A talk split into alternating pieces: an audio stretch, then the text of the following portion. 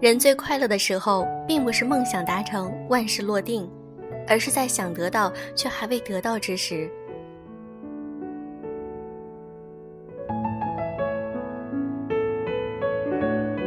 用声音触碰心灵，各位好，欢迎大家来到优质女子必修课，我是小飞鱼。如果你想看我们的文章、背景音乐以及图片的话，可以添加我们的微信公众号。在微信的搜索栏中直接搜索“优质女子必修课”就可以了。我们还有其他的小专栏和微课程等着你。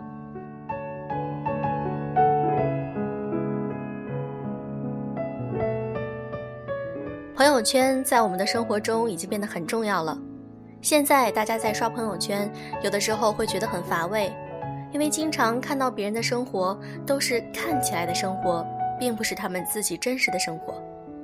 今天我想和大家分享一篇来自于这么远那么近的文章，希望你过得好，像朋友圈里一样好。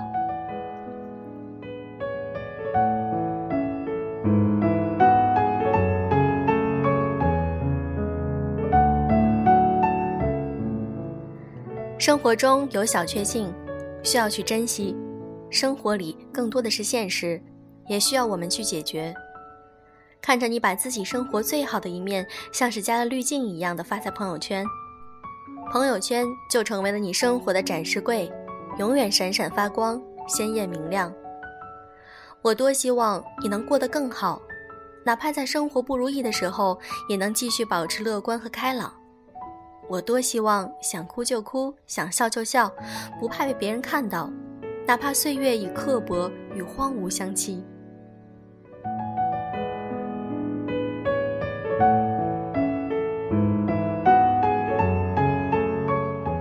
最近有时回家，和许久未见的朋友见面吃饭，像所有久别重逢的朋友一样，我们热情拥抱，彼此询问生活，喝酒吃饭撸串儿，酒足饭饱之后还去 KTV 唱歌，到了半夜依然意犹未尽。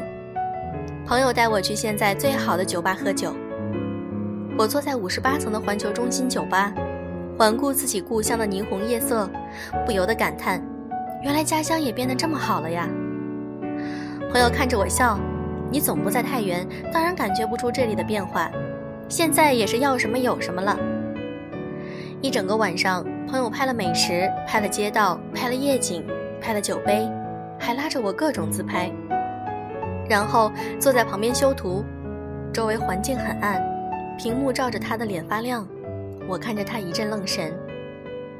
朋友问我：“你看什么？”我说：“你真好啊。”吃个饭喝个酒还发图，日子活得真精致，我都懒得发了。而且你朋友那么多，每天热热闹闹的，真羡慕你。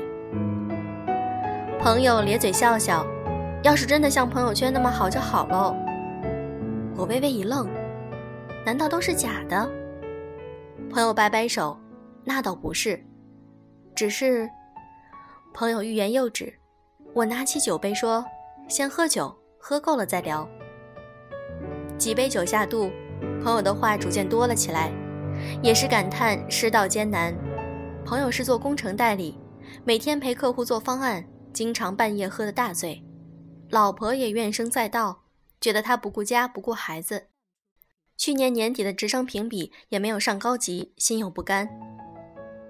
朋友眼睛红红的，他问我，怎么活着就那么难呢？我没有直接回答他，我问。那你怎么也不说？朋友圈里也看不到任何迹象。朋友微微的耸耸肩，说了又怎么样？能靠得上谁？良久，他又感叹：“要是真像在朋友圈里那么好，那就好了。”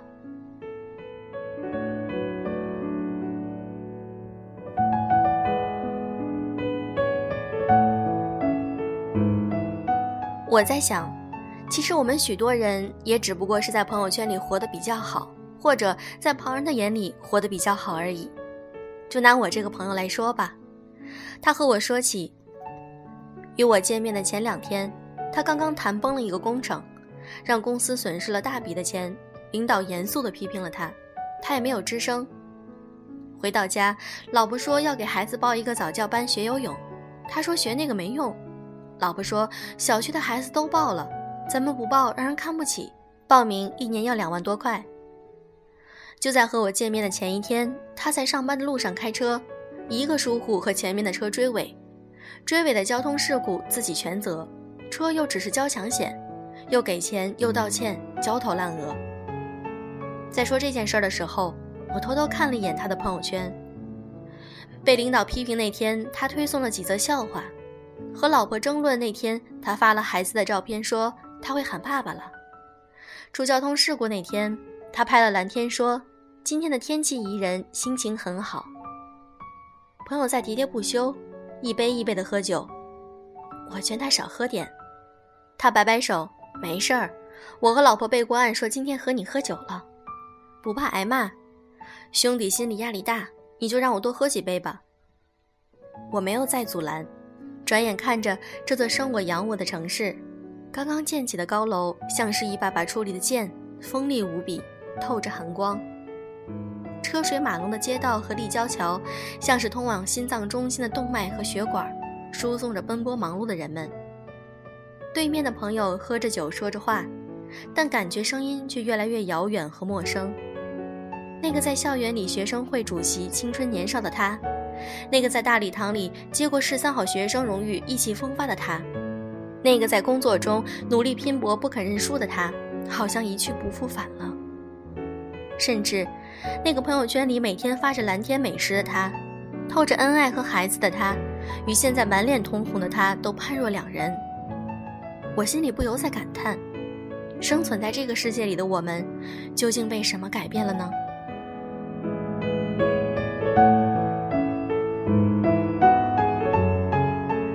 有人曾大肆的批判过朋友圈里的种种行为，就连我都写过类似的文章。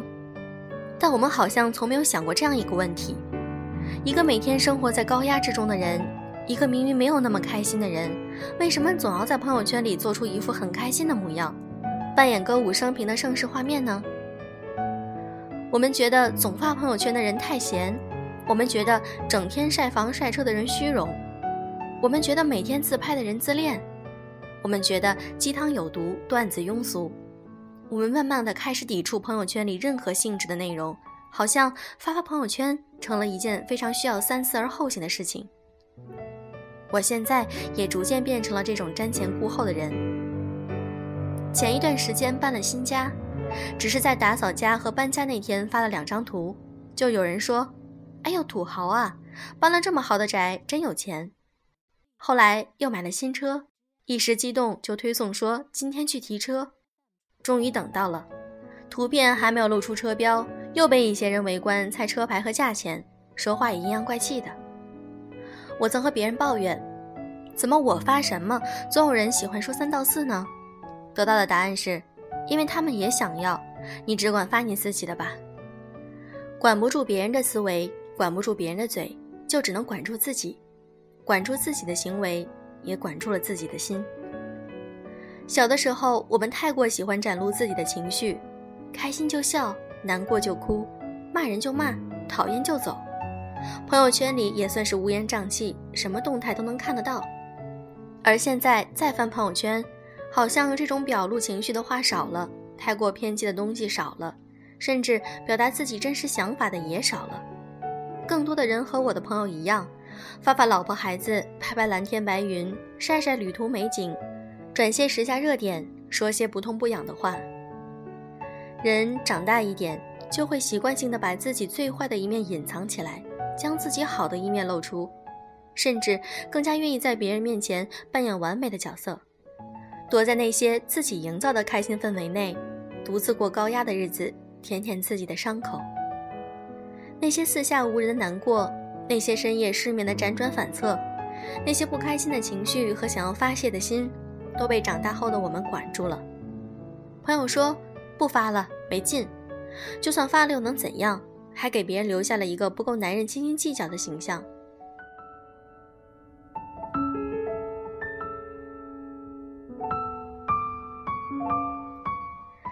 有人曾问我，这算是虚荣吗？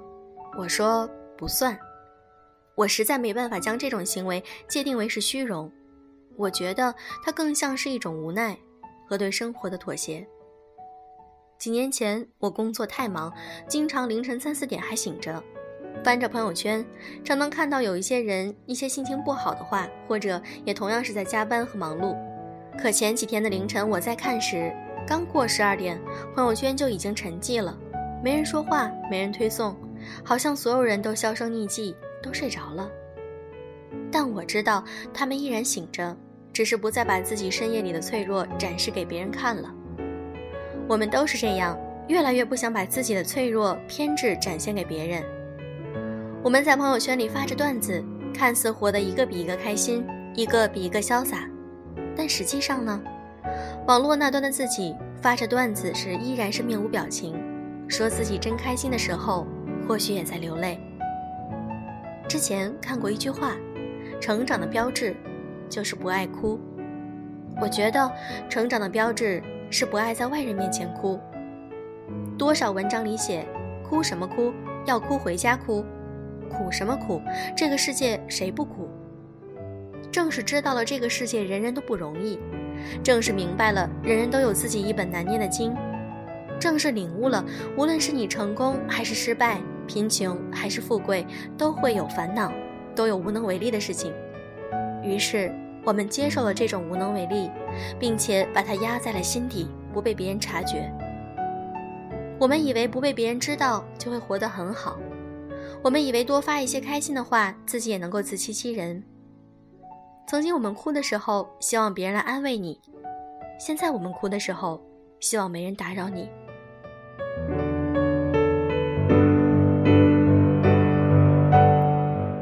痛苦自己担着，难过自己受着。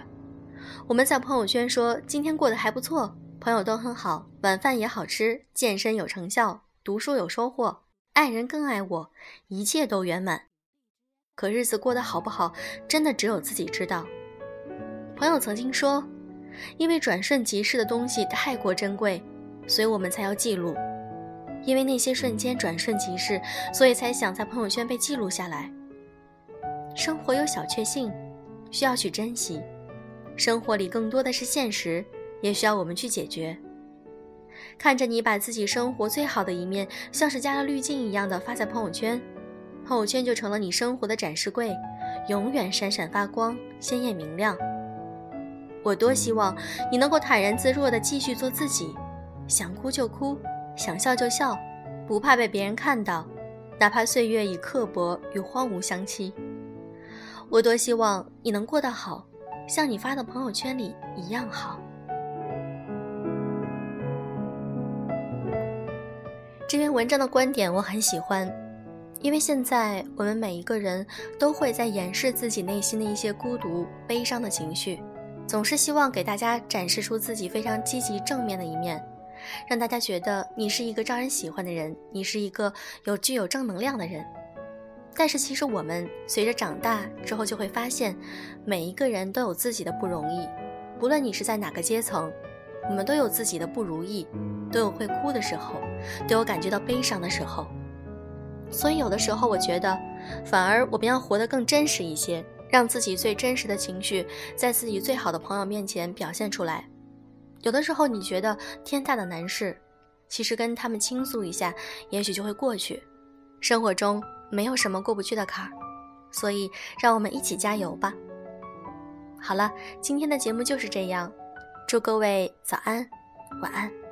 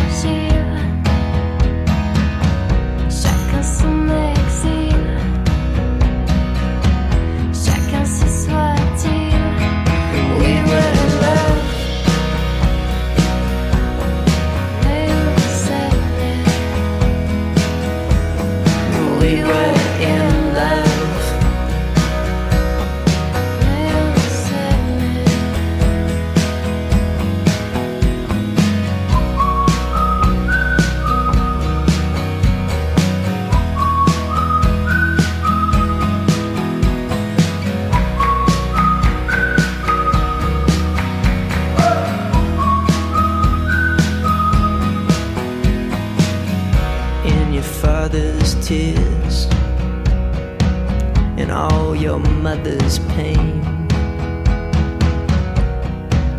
and all the world's fear, we'd be the same. Chacun son chemin, chacun son chemin.